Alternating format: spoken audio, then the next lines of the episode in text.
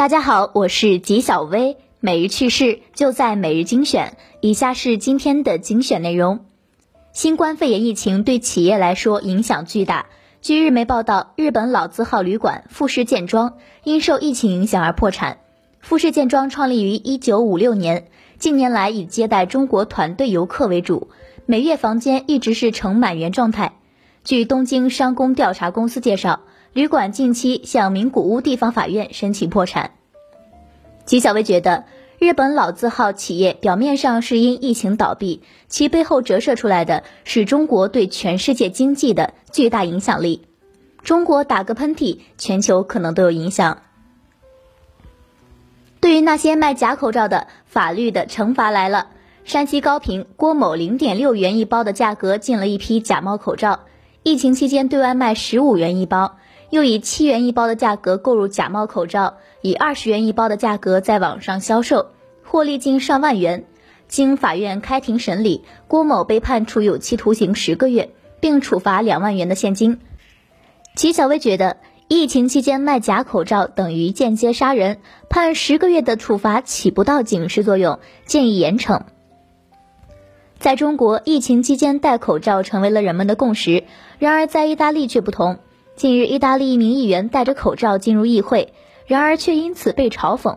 在发言时，他情绪激动，将口罩摘下，对着大家说：“我去过三个疫区，戴口罩是为了大家的安全着想。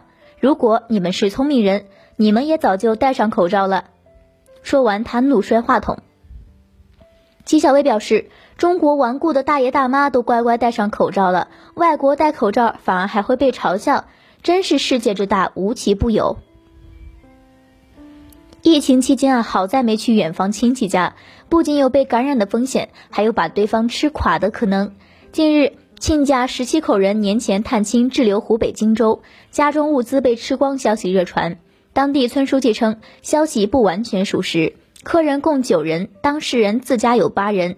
当事人称物资足够，吃了几百斤大米和三头猪，就剩下蛋的母鸡没杀了。家里床不够，自己和老伴儿只能睡卫生间门口。齐小薇认为，还好鸡能下蛋，躲过了一劫，不然就跟几头猪的下场一样了。估计疫情过后，当事人家里八口会去对方家里吃回来。